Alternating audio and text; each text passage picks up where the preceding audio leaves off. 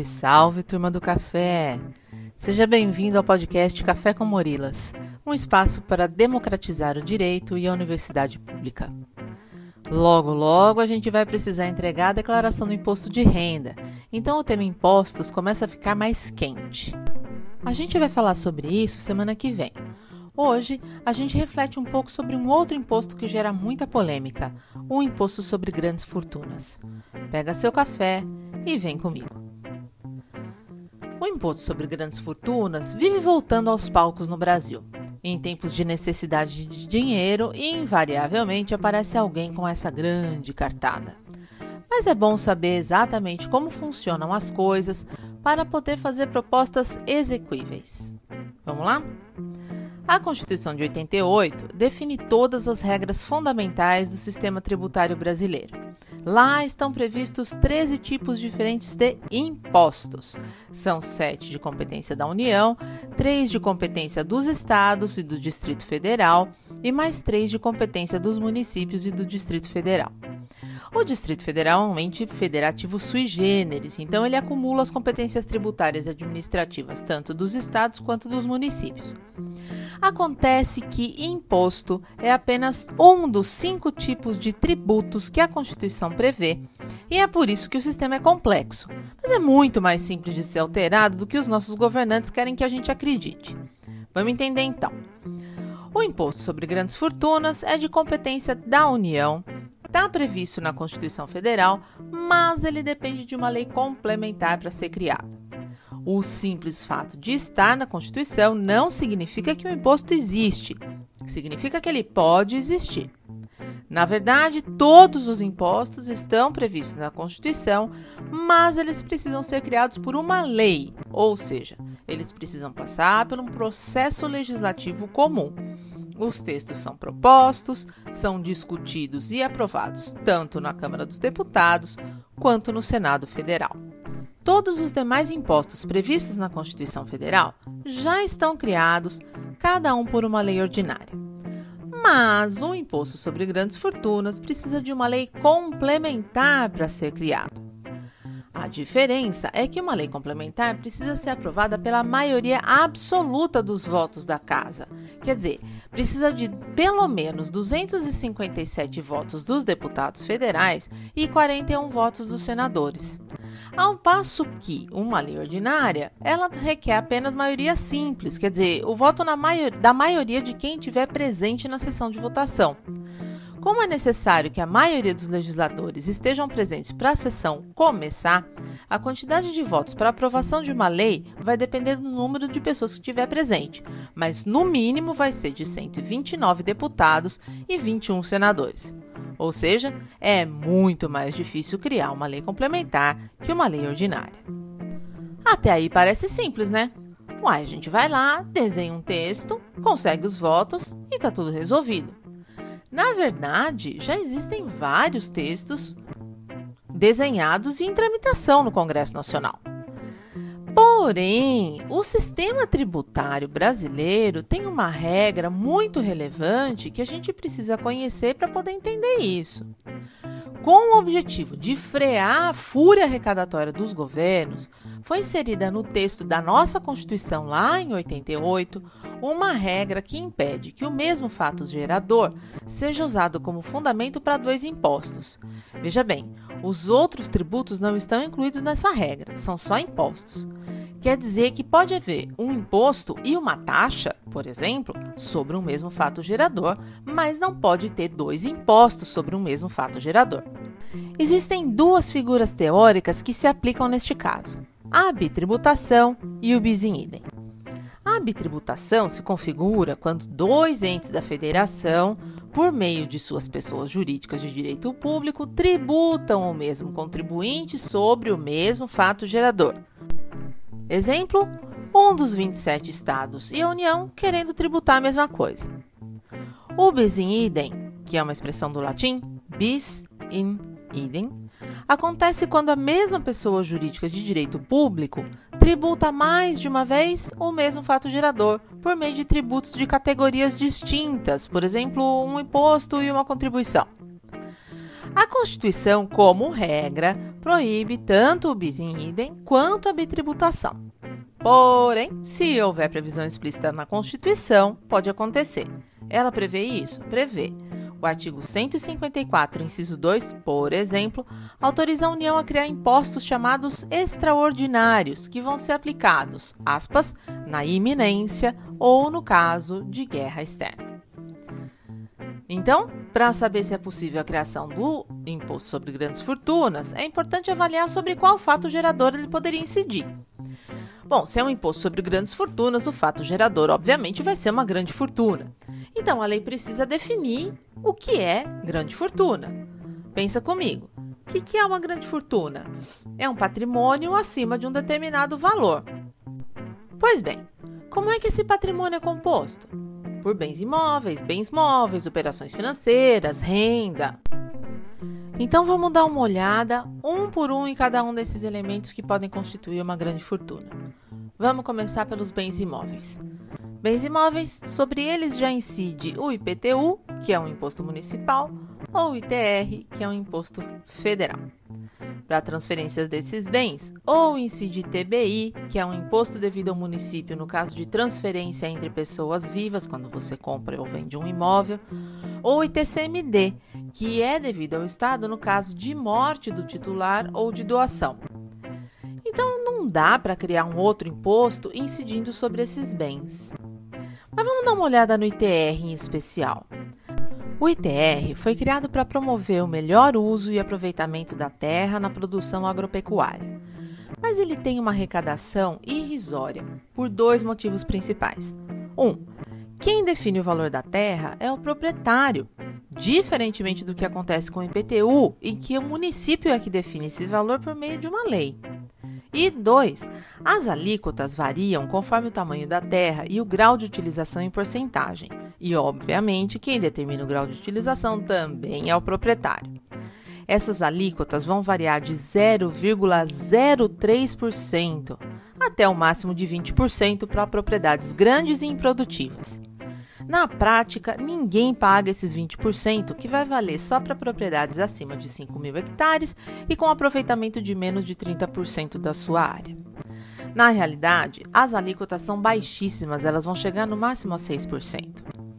Em 2018, o ITR das 5 milhões de propriedades rurais do país contribuiu com menos de 0,1% da arrecadação da União, chegando só a 1 bilhão e meio de reais.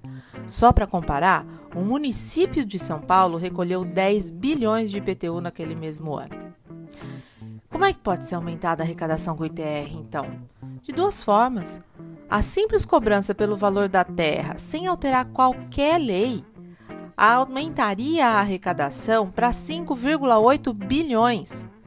Mas também uma lei ordinária simples poderia alterar as alíquotas, aumentando a arrecadação quase que imediatamente, e nem aumentando tanto, poderia partir de 0,03% para 1%, e isso já seria um grande aumento.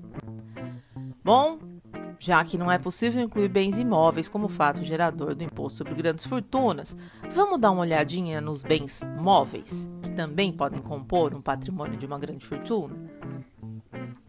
Vamos lá. Veículos automotores são bens móveis e sobre eles incide IPVA.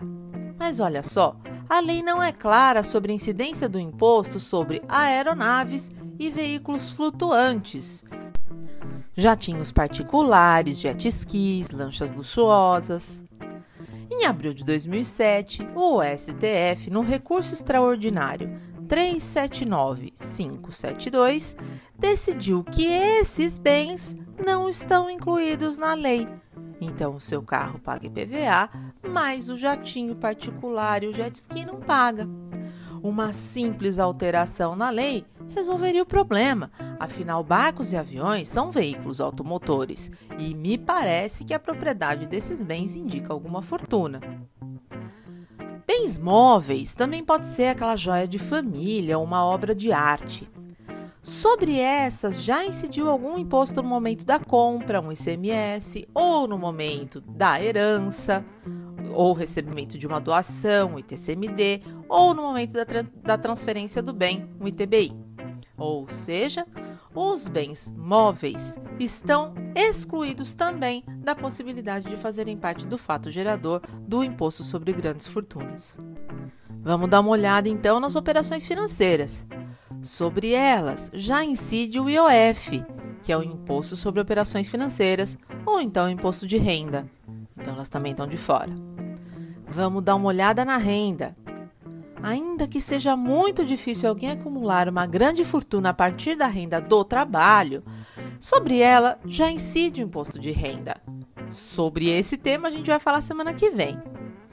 Enfim, a gente passou por vários elementos que poderiam compor o imposto sobre grandes fortunas. E a regra do sistema brasileiro não permite que bens móveis, bens imóveis, ativos financeiros e renda estejam incluídos no fato gerador desse imposto sobre grandes fortunas. Então, esse fato gerador ficou totalmente esvaziado. Isso significa que não dá. Por mais que se pense, e os meus alunos já vieram com muitas ideias, o legislador constitucional foi bastante abrangente quando ele pensou nos fatos geradores dos impostos no Brasil. Isso significa que não tem como criar um imposto sobre grandes fortunas do Brasil e não dá para reclamar. Aí você vai me dizer: "Ah, mas isso é muito injusto". Então, não é, porque é muito fácil organizar uma forma de cobrança mais justa que arrecade mais de quem pode pagar mais. E exemplos não faltam.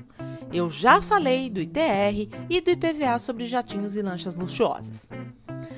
Além disso, a nossa tabela do imposto de renda sobre pessoas físicas, eu nem estou falando sobre pessoas jurídicas, mas sobre pessoas físicas, é uma das piores do mundo.